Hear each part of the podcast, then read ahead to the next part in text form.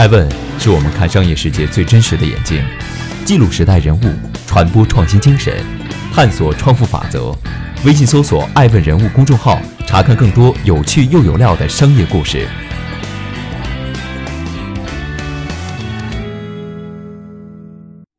Hello，大家好，爱问人物创新创富，爱问帮助创始人成长的创始人办公室，爱问传媒辅佐创始人全球定位传播，爱问资本。帮助创始人的新经纪公司投资融资，欢迎大家的守候。今天我们来聊一聊少年姚劲波，我们终将变成自己讨厌的样子。活下去成了姚劲波最关心的话题。年初还在年会上表示不裁员、不降薪。八月二十六日，姚劲波就在内部信上公开表示，不裁员不代表我们不淘汰人、不替换人。几天前，五八同城刚公布了第二季度财报，百分之二十的营收增长都没能挽回股价下跌的颓势。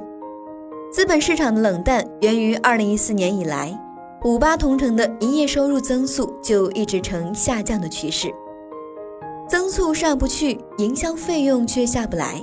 人们发现，过去那个轻松获客、收割流量的日子已经一去不复返了。六月还在说做房产行业的真朋友的姚劲波，如今也改口称要做客户的真朋友。寻找真朋友似乎成了姚劲波破解难题的不二法门。可商场如战场，利益之下，真朋友存在吗？十几年的风风雨雨，这一次姚劲波能否渡过难关？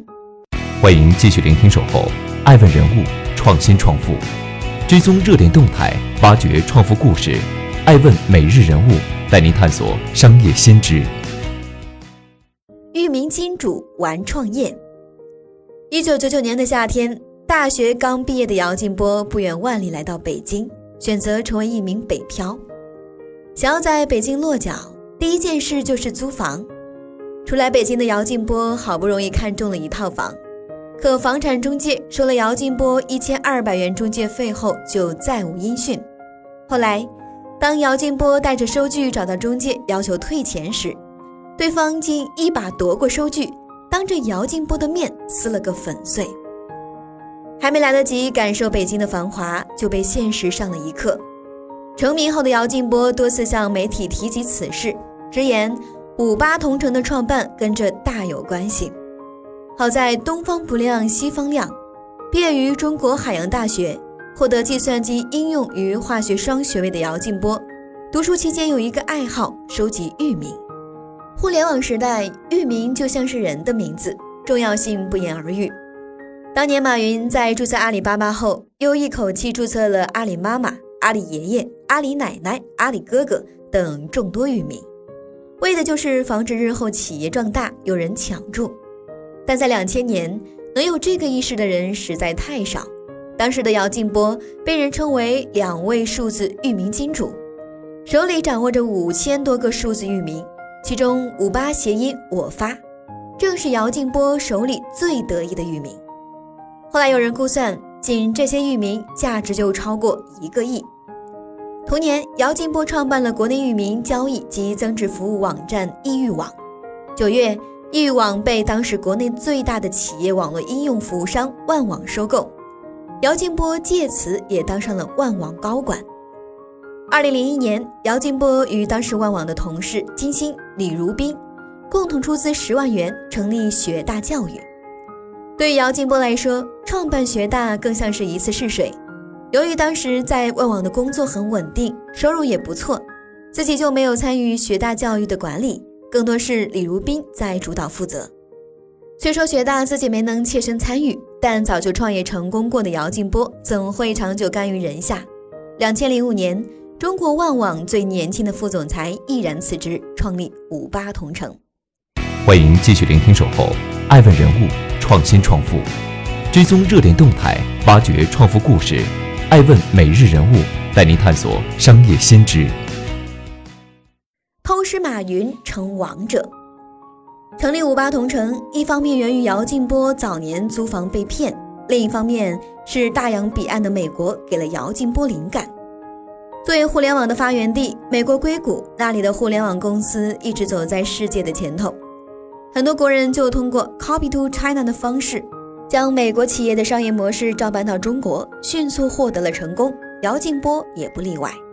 我把美国流量排名前两百位的网站，从第一个开始，一个一个看，数到大概第七八位，发现在美国这么受欢迎，解决这么多问题的网站，为什么中国还没有？在一次采访中，姚劲波向公众分享了自己寻找创业机遇的方法。好的想法自然是不缺机会。二零零六年，在五八同城只有一间小小的办公室，员工也不过五六人的时候。赛富的杨东就自己找上门来，一出手就是五百万美金。不过，这五百万也成为姚劲波很长一段时间唯一融到的一笔资金。回首零五年创立到一三年上市，姚劲波用了八年抗战来形容这段时间。二零零八年，美国四大危机传导至中国，大量国际资本出逃，国内企业倒闭潮涌现。姚劲波的五八同城也走到了现金流断裂的边缘，无奈之余，曾经的裕民金主姚劲波只好卖掉了几个珍藏品，暂时缓解了危机。但还是有不少老员工提出辞职。面对老员工的离去，姚劲波当场哭喊：“你们走了，我怎么办？”走投无路的姚劲波最后还是找到了赛富。面对姚劲波的请求，投与不投？赛富内部也是争论的不可开交，最后还是在严艳的拍板下，同意追加四千万美元的投资。常言道福祸相依，经此一劫，活下来的姚劲波发现，曾经在同一赛道奋斗的战友也好，对手也罢，大多都已离开，这给了五八同城一统江湖的机会。摆在姚劲波面前的，就剩如何将流量转化为收入这扇门了。当年马化腾空有百万用户，却不知如何变现，直到发明了 QQ 秀，才一举扭亏为盈。对于姚劲波来说，广告是他破局的关键。大量中小企业加入带来的流量，深得广告商的喜爱。大笔的投放费用让五八同城开始赚钱。紧接着，五八同城又推出了一系列付费服务，通过自己的平台帮助企业找客户，最后。早有一统江湖野心的姚劲波，打通各大网站，实现跨平台运营。姚劲波曾直言，自己最崇拜的企业家就是马云。他认为，两人要做的事情很像。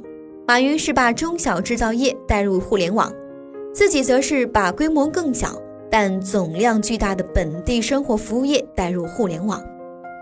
确定盈利模式的五八同城迅速进入发展的快车道。二零一零年底。五八同城累计注册用户数突破四百万，用户数、流量与信息发布量均在分类信息领域中拔得头筹。同年十一月，学大教育成功赴美上市，市值一度高达十亿美金。多年不见的老友相聚在纽约，谈及过往，免不了唏嘘感慨。敲钟的那一刻，姚劲波既是高兴，也暗暗在想，自己的五八同城早晚有一天也要站在这个舞台上。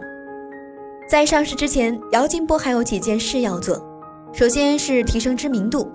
早年的姚劲波行事风格比较低调，虽说五八同城知名度不错，但离家喻户晓还差得很远。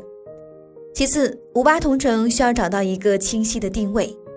很多人知道五八同城，但它究竟能干什么，谁也说不上来。正巧当时五八同城的老对手赶集网。邀请凭借《潜伏》大火的姚晨拍了一组广告，赶集啦！只见姚晨牵着一头驴，边走边喊，人们一下子就记住了这个网站。姚劲波见状，心想：我们是不是也可以搞一个？一番甄别过后，杨幂成为五八同城的代言人。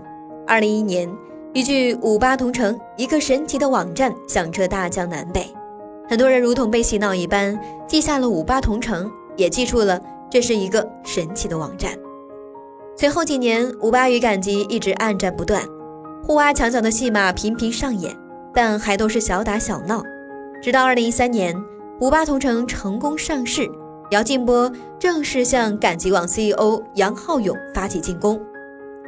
浩勇，人生苦短，咱们聊聊。你先别挖我的人，我们再谈。二零一四年七月，姚劲波给杨浩勇发了第一条短信。但很快就没了下文。二零一五年二月，不死心的姚劲波以避免市场竞争恶性循环为由，终于打动了杨浩勇。四月十三日，双方在北京三里屯的威斯汀酒店见面，七三开，六四开，五五对半分。谈判的过程甚是艰辛。据悉，姚劲波一度都想砸了自己手中的酒杯。次日上午十点，随着砰砰两响，香槟的开启，两家公司正式合并。较劲了近十年的姚劲波和杨浩勇终于握手言和。欢迎继续聆听《守候》，爱问人物，创新创富，追踪热点动态，挖掘创富故事。爱问每日人物带您探索商业新知。屠龙勇士变成龙。与赶集网合并后，姚劲波再无对手，彻底成为分类信息网站的王者。但如果说互联网是基于分享的逻辑而建立，此时的五八同城开始走向它的反面。艾文查阅资料发现，五八同城上市以后，累计获得了腾讯产业共赢基金八点五八亿美元的投资。早就不满足当前业务规模的姚劲波，一拿到钱就开始大踏步的发展。随后，五八同城的业务范围从原有的房屋租赁、招聘求职、二手买卖、汽车租赁。逐步拓展到宠物票务、餐饮娱乐、旅游交友等多种生活信息，每日活跃用户量破亿。但在姚劲波眼里，这还远远不够。在每一个垂直领域并购一家公司，只有专门的人才能带来项目和流量，同时提高了准入的门槛，充分发挥五八同城平台的头部效应，最终实现干掉所有垂直网站的目标。在媒体面前，姚劲波丝毫不掩饰自己的野心。与提供信息所获得的收益相比，实实在在的交易才是更大的利润来源。对此，姚劲波把手伸向了那些入驻五八同城、提供服务的商家，想也知道此举必然会招致大规模的抵制。二零一八年一月十六日，我爱我家发布公告称，暂停与五八旗下安居客的合作，并全线下架安居客房源。找房请登录我爱我家官网或 APP。原因是以安居客为代表的五八系端口整体涨幅达到百分之三十至百分之五十，让人难以接受。一周之后，我爱我家、链家和麦田三家中介联盟称，若五八集团各类房源端口费不停止涨价，自二零一八年二月一日起，中国中介联盟各家公司的买卖房源和租赁房源将全部下架并停止合同。天下房产中介苦五八九矣，让链家董事长左晖看到了机会。四月，链家宣布在链家网基础上进行升级，推出互联网加房产服务平台贝壳找房，以真房源为核心，通过自己建立 ACN 经纪人协作网络，实现不同房产经纪公司之间跨店跨品牌成交。这一刀算是砍到了姚劲波的大动脉。据悉，五八同城最赚钱的业务就是房产。占到整体收入的百分之四十。面对来势汹汹的贝壳，六月十二日，五八同城联合我爱我家、中原地产、二十一世纪不动产、万科物业、麦田房产等企业，召开了世界地产中介大会，誓约以真实房源和诚信经营服务广大用户。会上，姚劲波还宣称，五八永远不会切入中介业务，成为地产中介的竞争对手，我们只做信息平台。一举将大会的气氛推向了高潮。